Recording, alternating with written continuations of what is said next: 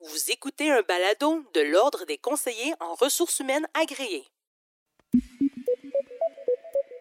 Bienvenue à RH le balado, où l'on analyse et échange sur des réalités actuelles et parfois tabous du monde du travail ayant un impact direct sur les humains et leurs activités professionnelles. On le constate, le modèle dominant du travail axé sur la présence au bureau se fait, pour ainsi dire, pousser dans le derrière par une panoplie d'autres options, dont bien sûr le télétravail, le travail hybride avec jour de présence fixe ou jour de présence variable selon les besoins. Donc, il y a toutes sortes de configurations maintenant. Les contextes de travail explosent et les gestionnaires ont maintenant tout un nouvel écosystème à comprendre et à mobiliser autour des priorités et des valeurs de l'organisation. Pour nous en parler, je reçois aujourd'hui Julie Tardif, CRHA, associée chez Iceberg Management, conférencière et auteur, qui s'est beaucoup penchée sur ces nouveaux défis de mobilisation. Bonjour, Madame Tardif. Bonjour. D'ailleurs, il faut le dire, mobiliser des équipes hybrides, c'est quand même pas complètement différent que de mobiliser des équipes en, en présentiel. Qu'est-ce qui change au fond? On voit moins les personnes. On parle souvent que les personnes sont euh, dissimulées derrière les écrans, souvent des caméras closes. On n'arrive plus à lire le langage non verbal aussi régulièrement et aussi facilement que lorsque les employés se présentaient au bureau ou en usine mmh. physiquement. Et donc, euh, on veut euh, pouvoir avoir une meilleure lecture, même en travail hybride, de l'état de santé, de l'état de bien-être, de l'état de mobilisation des ressources. Et donc, c'est vrai que ça change un tout petit peu, mais ça ne change pas tant que ça. Il y a moyen de voir la mobilisation même en travail hybride ou en télétravail.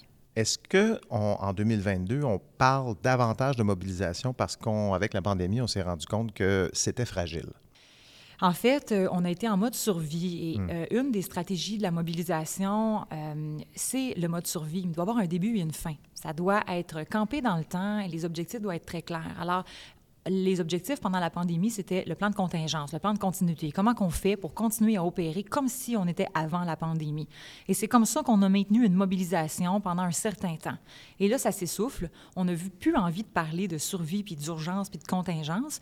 On veut la nouvelle ère. On veut être 2022 et on a certains employeurs qui nous ramènent à, on voudrait revivre ce qu'on vivait avant, puis on nous ramène avant la pandémie. Et là, on a besoin de parler de mobilisation pour le après. Comment qu'on se sort de ça et à quoi on reconnaît et on stimule la mobilisation après le mode survie? Pouvez-vous nous brosser, je dirais, les grands principes d'une mobilisation réussie? Ça passe par quoi? Bien, premièrement, qu'est-ce que la mobilisation? Oui. Oui. Euh, c'est des actions positives, des actions volontaires qui cherchent à améliorer l'organisation du travail, qui cherchent à améliorer la qualité du travail, le rendement du travail, le climat de travail. Alors, on a des employés qui manifestent des actions positives, volontaires, avec ou sans rémunération. C'est une motivation intrinsèque d'améliorer les choses, de contribuer au succès. Alors, la mobilisation, on la reconnaît justement dans certains endroits où on a des, améliorations qui sont générées par les employés, qui sont suggérées, puis par une direction qui donne du contrôle décisionnel, du pouvoir décisionnel, de la marge discrétionnaire aux employés pour améliorer les choses. Est-ce que c'est plus facile de mobiliser des équipes quand on est dans une, dans une grande organisation, que tout est bien structuré, que dans une PME? Selon votre expérience? Très bonne question. En fait, c'est une question de structure et de sécurité, peu importe la taille de l'organisation les PME bien structurées, je, moi-même, on a un cabinet, on est 12 experts en mmh. services professionnels. On a toujours été en télétravail, bien avant la pandémie, et on est très structuré. On n'est pas des cordonniers mal chaussés. Et ce sentiment-là fait qu'on a des mécanismes de communication. On n'appelle pas des ressources pour leur demander T'es rendu où dans quel projet Puis je te donne un Teams, puis je ne sais jamais quand est-ce que je vais demander à une ressource ou qu'une ressource va devoir me faire un compte rendu. Est-ce que c'est ça la notion de sécurité dont vous me parlez? En fait, ça, c'est la structure parce que les mécanismes euh, de communication sont structurées, on sait quand est-ce qu'ils ont lieu et les employés peuvent se préparer pour nous faire des comptes rendus. La notion de sécurité, c'est de pouvoir être soi-même, de pouvoir poser des questions quand on ne le sait pas en cas de doute. On n'a pas besoin de vouloir protéger notre crédibilité ou protéger notre compétence ou euh, en fait la réputation qu'on s'est créée dans l'équipe. On peut faire des erreurs. Donc, on est dans une équipe où il y a un filet de sécurité, hum. où ce qu'il y a le droit à poser des questions ou à être en doute et à tester des choses. Et quand il n'y a pas la sécurité, devient la censure. Les gens ne posent plus de questions, ne proposent plus d'idées, la créativité s'éteint. Et là, on voit des équipes fonctionnelles parce qu'ils sont ensemble dans une équipe, mais il n'y a plus de synergie, les gens n'échangent pas, il n'y a pas de confrontation idéologique qui crée cette créativité plus de censure finalement et, l'esprit d'équipe ou le travail d'équipe est manquant, est absent, malgré que les gens sont dans une équipe fonctionnelle. On, l'a vécu ça parce que ce que vous racontez là, j'ai vécu ces écueils-là euh, avec les multiples meeting Zoom que j'ai eu où est-ce que, bon, on se rend compte qu'il y a des gens qui parlent beaucoup, il y en a d'autres qui parlent moins. La dynamique n'est pas du tout la même que lorsqu'on est autour d'une table. Euh, c'est un écueil quand même, ça. Là, Comment est-ce qu'on fait pour pallier à ce problème-là? Ça revient à la notion de structure. Dans une équipe, euh, un mécanisme de communication doit avoir certains rôles. Est-ce qu'il y a un minuteur? Est-ce que quelqu'un prend des notes? Qui, qui intervient? Est-ce qu'on a même un médiateur quand les idées s'échauffent? Hmm. C'est intéressant parce que si quelqu'un vient avec une idée plus chaude ou plus euh, survoltée et ne veut pas se faire contester son idée, ben là, les gens vont peut-être s'écraser alors que l'idée, elle est bonne à être mise au défi, à être confrontée. Donc, je crois que ça prend des bons communicateurs, ou du moins des personnes qui organisent des comités, qui comprennent la valeur que tout le monde doit participer, que l'opinion doit être entendue, qu'il doit y avoir des droits de parole, des personnes qui doivent être minutées, justement pour que tout le monde ait l'occasion de s'exprimer. Un peu comme les débats des chefs. Hein, on est presque rendu là. Euh, il manquait beaucoup de comment. Il y a beaucoup d'idées, mais on ne sait pas comment ils vont mettre en place toutes ces idées-là dans le débat des chefs. Trop de sujets, pas assez de comment.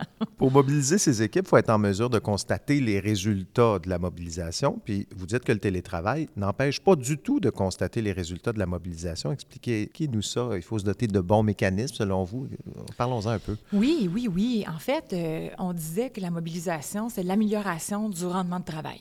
Donc, déjà là, on peut avoir des KPI, pardon, des indicateurs de performance qui nous permettent de voir est-ce que la qualité est améliorée, notamment dans les sondages à la clientèle.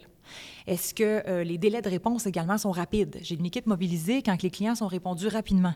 J'ai une équipe mobilisée quand les clients repartent satisfaits, quand mes plaintes sont résolues.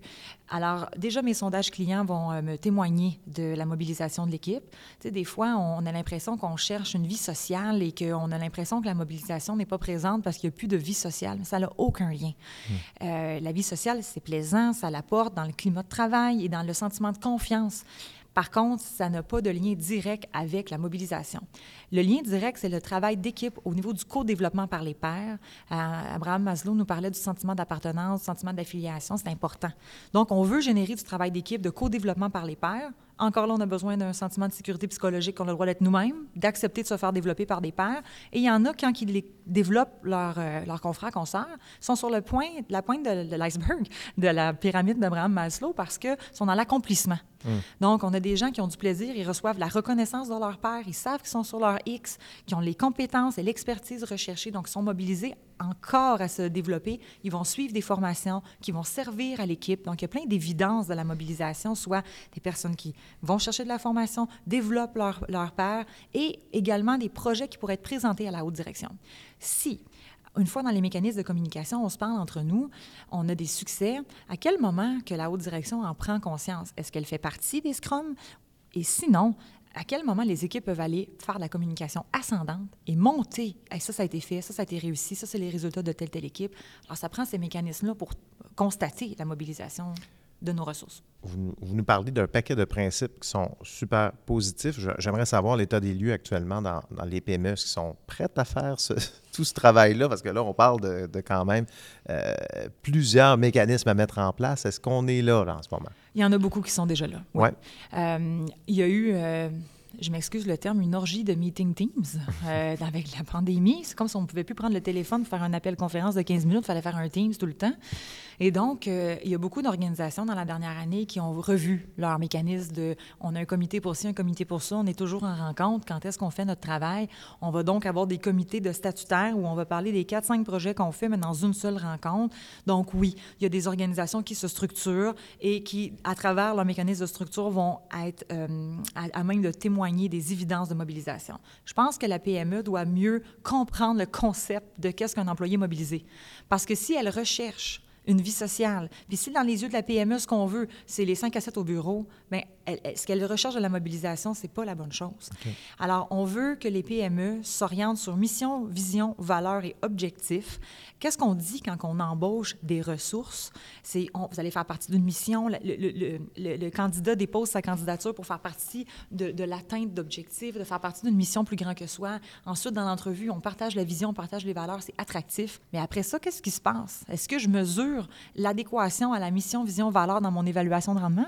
Quand je donne des promotions? Est-ce que je vais chercher des gens qui ont une adéquation avec ma mission, vision, valeur? C'est qui mes rôles, mes, mes, mes rôles modèles, pardon, pour l'anglicisme? C'est qui mes modèles que je veux que mes ressources ressemblent et puis s'inspirent? Mm. Donc, oui, je pense que c'est tout à fait possible. Les PME ont mission, vision, valeur. Est-ce qu'ils les utilisent à bon escient? Alors là, je pense que le pas à franchir, il n'est pas grand et ça, ça mériterait de mettre l'effort. Bien, merci beaucoup, Mme Tardif, pour votre temps aujourd'hui. Merci, ça fait très plaisir. Vous pouvez entendre ou réentendre tous les épisodes de RH Le Balado de l'Ordre des conseillers en ressources humaines agréées via les rubriques Balado ou Podcast des plateformes Apple, Google Play et Spotify.